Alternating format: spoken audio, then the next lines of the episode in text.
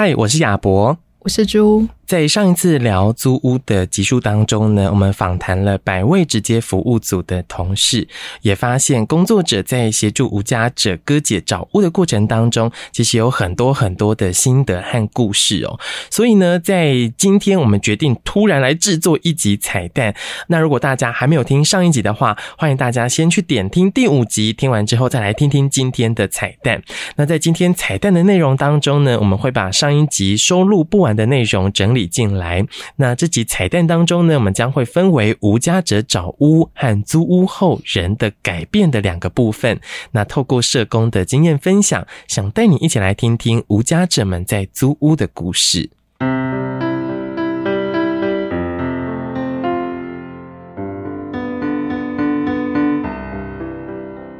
租屋对不少人而言都是熟悉的经验。在台湾，有八分之一的人是住在租的房子里。打开租屋网站，浏览分页，有人想找到符合理想生活的房子，有人则仅是希望能找到愿意租给他们的容身之处。我觉得最惨的是今年呢，我真的有感受到那个租屋市场越来越不友善。今年所有哥姐，每个人有申请补助的都有申请到，但没有一个人。申请到补助之后，真的有找到房子的，要不就是他直接放弃补助了，去租其他房子。然后只有其中一个阿伯，就是之前就用补助在租房子，他就是继续延续下去，就是没有改变现状这样。然后其他想要再新找房子的人都完全没有找到，而且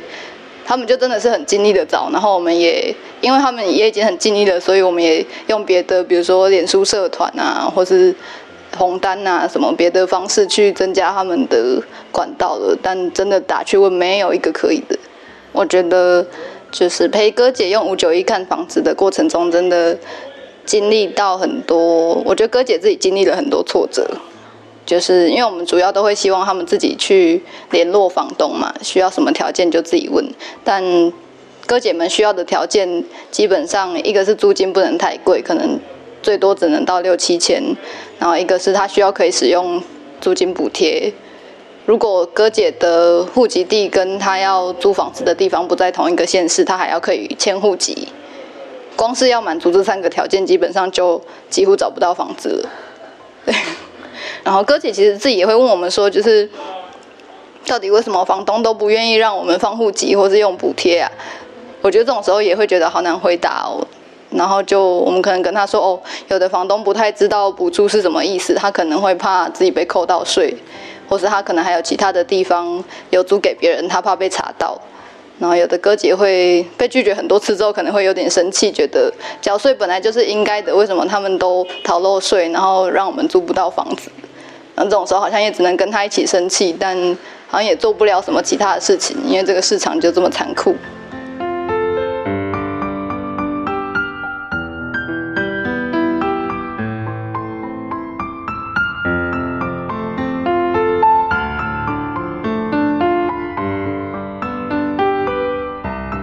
虽然政府在近年通过了蛮多的租屋补助，可是，在社会上面其实还是存在着各式各样的框架跟期待，而这些条件其实是弱势者难以符合的，无论是年纪啊、经济的状况、身体的状况等等。那在崔妈妈基金会两千零二年的调查之中，就发现，在将近有两万多名的房东受访过程里面，有九十一趴的房东是无法接受弱势者来跟他租屋的。这些排斥有时候是来自于对不同于自己的群体的不熟悉，而如何去平衡资讯，或是协助房东一起解决他所不知道、没有面对过的问题，也是一线社工和倡议组织正在一起努力做的事情。嗯，从街头到租屋的路上，其实充满了很多很多的考验。那人对于要展开新的生活，也会因为未知而产生犹豫跟抗拒。我觉得这些都是非常自然的反应。那一线的社工们又是如何陪伴大家一起来找路的呢？小虎的部分就是。刚开始要开始做家务的时候，那时候跟静茹就是讨论说，哦，那时候小虎跟阿伟是我跟静茹觉得说，他会是家务里头最困难的角色，就是我们会觉得把它设定成为是就是最处理上最困难的角色。原因是原因会是就是觉得嗯，因为我也没有跟精神相关疾病的人相处过，然后阿伟的话也会是比较偏向智能上面的一些问题，就我会不知道该怎么样在跟这种状况的人相处，所以我会觉得说哦。他应他们两个应该会是最困难的角色这样子，然后少虎的精神状况会是，呃，他有思觉失调症，对，然后就是需要在那个时候一开始的时候，他会服用状况其实并没有到非常的好，但是入住到家屋之后，我觉得就是服用的药物的状况有改善非常非常多，到目前为止都是很稳定的服用药物这样子。我们前几天就带着呃另外一位住民阿伟去去看房子，这样，因为后来就决定要帮帮住民们租个人的，不管是雅房还是套房，这个策略为主。对，那前几天去看了一个房子，其实那个住民阿伟他也是从小都跟家人生活在一起，然后所以其实他也没有自己独立在外租屋的经验。这样，那时候看房的时候，其实就发现一件事情是阿伟其实不知道他要看什么。对，因为他其实不知道说，哎，所以我在外面租屋到底需要注意哪些事情？那我到底要看这个空间的什么东西？这样，所以其实那时候在应该说在看房之前，也跟他经历过蛮多次这样的讨论，去跟他分享说，哎，比如说像我自己也是在台北租屋，那我自己去租房子的时候，我可能会注意哪些事情？对，因为阿伟其实对这件事情没有什么概念，所以，所以我们我们是用就是自己在外面租屋的经验去跟他讨论这样。但很幸运的事情是，那天去看了那个房子之后，就其实阿伟阿伟本人是觉得蛮 OK 的，这样对。虽然当然还是不是一个。对他来说十全十美的地方，但他自己觉得以这一个他能够负担的租金，能够租到这样的物件，其实还蛮很不错的。对，而且还有一个很棒的点，就是就是租屋处走出来大概一分钟的公车站牌，就有公车可以直通他上班的地方。对，所以就觉得嗯，好像这真的是一个蛮适合开始一段新生活的地方。这样对，但可以察觉得出，其实著名阿伟对于这件事情，他当然一第一次要自己租房子，他当然觉得很兴奋，可是其实内心。也有，也也，他也有说，他也有蛮多对于一个人生活的担心，这样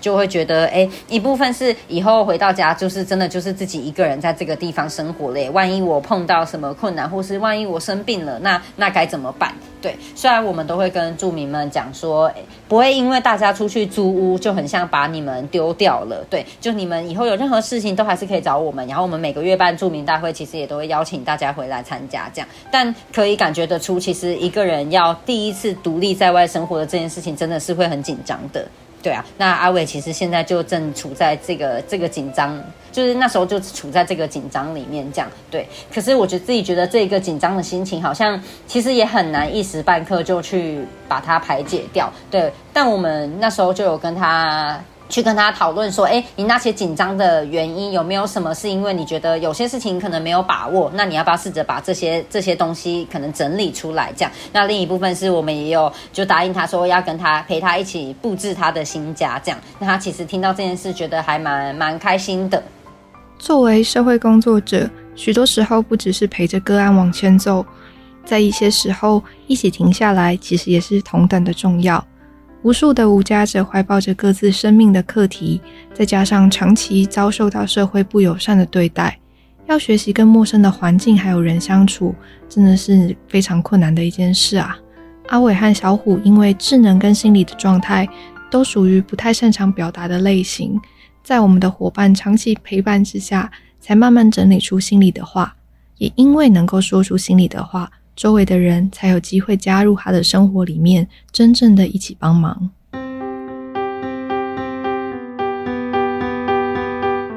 在经历长期的陪伴，我们可以看见的是人的改变。无家者此刻普通且平凡的生活，其实背后蕴含了自己和社工无数的努力。接下来，社工们将分享稳定居住为人带来的改变。希望有一天，无论是谁，在这片土地上，我们都可以好好生活。我的部分就是最一开始的时候就非常避暑，到时间久了之后，然后不管他在很多外面工作的练习，然后慢慢的他会把一些在外面发生的事情拿回来到家屋里头跟我讨论，然后可能他在工作上面碰到的困难，然后我给他的建议。或者是什么东西，他可能会把这些建议带回去到他的工作上面，然后慢慢的、慢慢的，他就会分享他更多的一些呃生活的趣事啊，或者是他过往的一些求学过程发生的一些有趣的事情，会拿来跟我分享。然后慢慢的，我也是会自嘲自己，然后就是跟他一起聊，就是这种。呃，我小时候发生的一些事情，然后大家就觉觉得越来越认识彼此，然后，呃，他的话才越来越多这样子。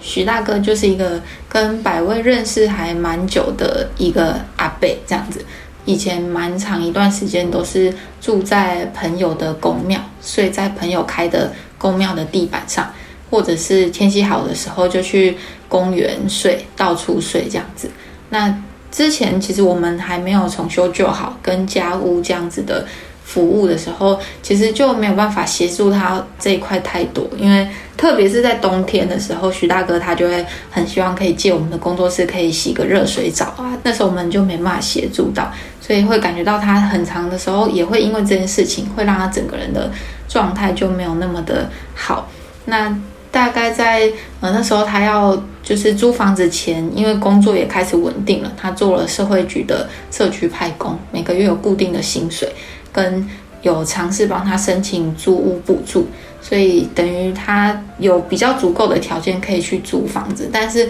就大家也知道，找房子就会非常的困难。那那时候刚好就是我们的伙伴就有跟九楼，就是有在做青年共居的。呃，这个空间就有讨论到，或许可以让徐大哥尝试看看。所以那个时候算是徐大哥流浪了很长一段时间之后第一次住屋。我觉得他刚开始租屋的那个整个人感觉就不太一样，这样子。对，他就会还蛮蛮住进去之后，每天都会来跟我们说，就是他介绍他的那个空间、那个环境是什么样子，然后跟我觉得。突然的要跟一群年轻人住，他也觉得很新鲜，所以他就会就是讲他的室友谁怎么样怎么样，有时候也会抱怨啊，就年轻人作息跟他很不一样，他都很早起床，年轻人很晚睡什么的。他也会很喜欢邀请，因为他其实就很喜欢在百位或者是各个万华的 NGO，就是到处拉赛这样子，所以就交很多朋友，他就会找很多他认识的人或是历届的实习生去他住的地方参访这样子。我记得第一次去他住的九楼去参访的时候，就会看到，诶，他其实他有床，就是他有跟其他的几个室友一起在同一个房间。那个时候不是独立的房间，但他很习惯睡在地板上，因为他以前睡朋友的公庙已经睡很多年了，所以突然要睡床，他好像有点不太习惯。而且那时候也听九楼的伙伴有就有分享，就是。刚开始签约完，然后钥匙交给他的时候，他突然有点就是手足无措，觉得我说，哎，那这个钥匙我要交给谁？然后那个酒楼的伙伴就说，哦，这个就是你的了，这里是你之后要住的地方。我觉得他一时之间会突然有点不太敢，哎，相信这个真他真的租房子真的成真了。嗯，我觉得他有一个地方住了之后，对他的那个影响，除了是。有冷气吹，然后呃，就是不会被打扰这件事情，其实影响还蛮还蛮大的。对，那另外我觉得是他整个人的状态变得比较，整个状态变得好像静下来了。因为以前你睡在外面的时候，你其实需要花很多的时间跟心力在处理，就是呃，你露宿在街头的各种纷纷扰扰。然后我记得那个时候也是徐大哥刚开始要写日记，我们就是鼓励他可以做书写这这件事情。然后他就是也很常，就回到住的地方，他就拿着那个日记本就开始开始写，就是有一个对他来说多了很多安静的时间，因为以前睡在街上的时候。因为你要到很晚的时候，真正要睡觉了，你才会回到街头上要休息。但你大部分的时间，你除了工作之外，基本上就需要呃很努力的想办法把这些空白都填满。因为他扣除掉工作，就他像他就说以前他会花很多时间在骑脚踏车，他就是一直骑一直骑，对，就是也其实也没有明确的要骑去哪里，对，但因为。空档实在很长，对，但又不想要那么早就是回去公园，因为他就会常会抱怨说公园很多揪空，就是喝酒了然后在乱啊闹事的人，他就不想要跟他们有太多的来往。另外，因为他睡在朋友的公庙，所以。其实这个不用，对他来说不用付房租，可是他也会很需要，就是这样子人情压力，他要用其他的形式来偿还，所以呃，他就也会需要有空的时候，可能帮朋友顾一下公庙，朋友有客人来，他就会去倒茶水，很像一个小弟的角色这样子，就是那对他来说，就是一直都是一个呃，很在尊严上面，他好像有一点点。就是没什么自信的地方，这样子，因为就会看到他跟我们相处的时候讲话很大声，然后就是一个爱说教的阿北这样。可是，在朋友那边，他就突然变成了一个要帮人家就是服侍别人的的小弟，而且可能像过年的时候。呃，大家都会围炉吃饭，然后他在朋友可能就邀他，就是知道他没有地方可以回去，所以就会找他一起吃。对，但可能也会听到朋友的朋友，就是一起吃饭的人会闲言闲语，就会说啊，什么时候你这边也开启有名收容所了之类的，这样子很很伤人的话，这件事情一直对他来说都是一个还蛮大的、很很难过的事情，这样子。嗯，我觉得长期在那样的状态下，而且他也会。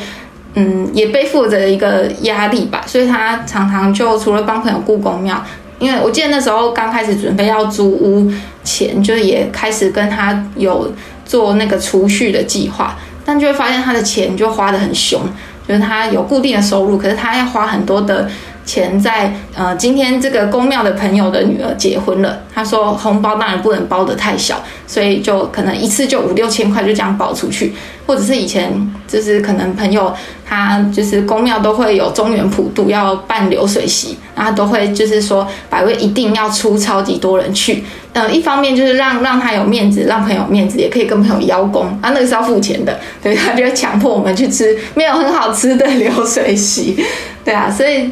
我觉得在就是街上的生活，他就要花很多时间在跟人际上面做很多的互动跟交换。对，就算他没有付房租，还是要花很多的钱在这里。而且他刚刚也讲到，就是在公庙里面其实很没有尊严。可是他换了一个，就他也很常。要去茶室，就他说以前就是心情不好的时候，那他就要去茶室里面找漂亮阿姨，请漂亮阿姨安慰他，或者是要就是去唱卡拉 OK，就是心情不好，他说就去那边吼一吼，唱一唱，心情就会比较稳定下来。那就是难过的时候，想到不开心的事情，也会需要喝酒。对，那这些事情其实都会对他的情绪上会有还蛮大的影响的，而且也就是要花很多钱在这个地方。所以现在其实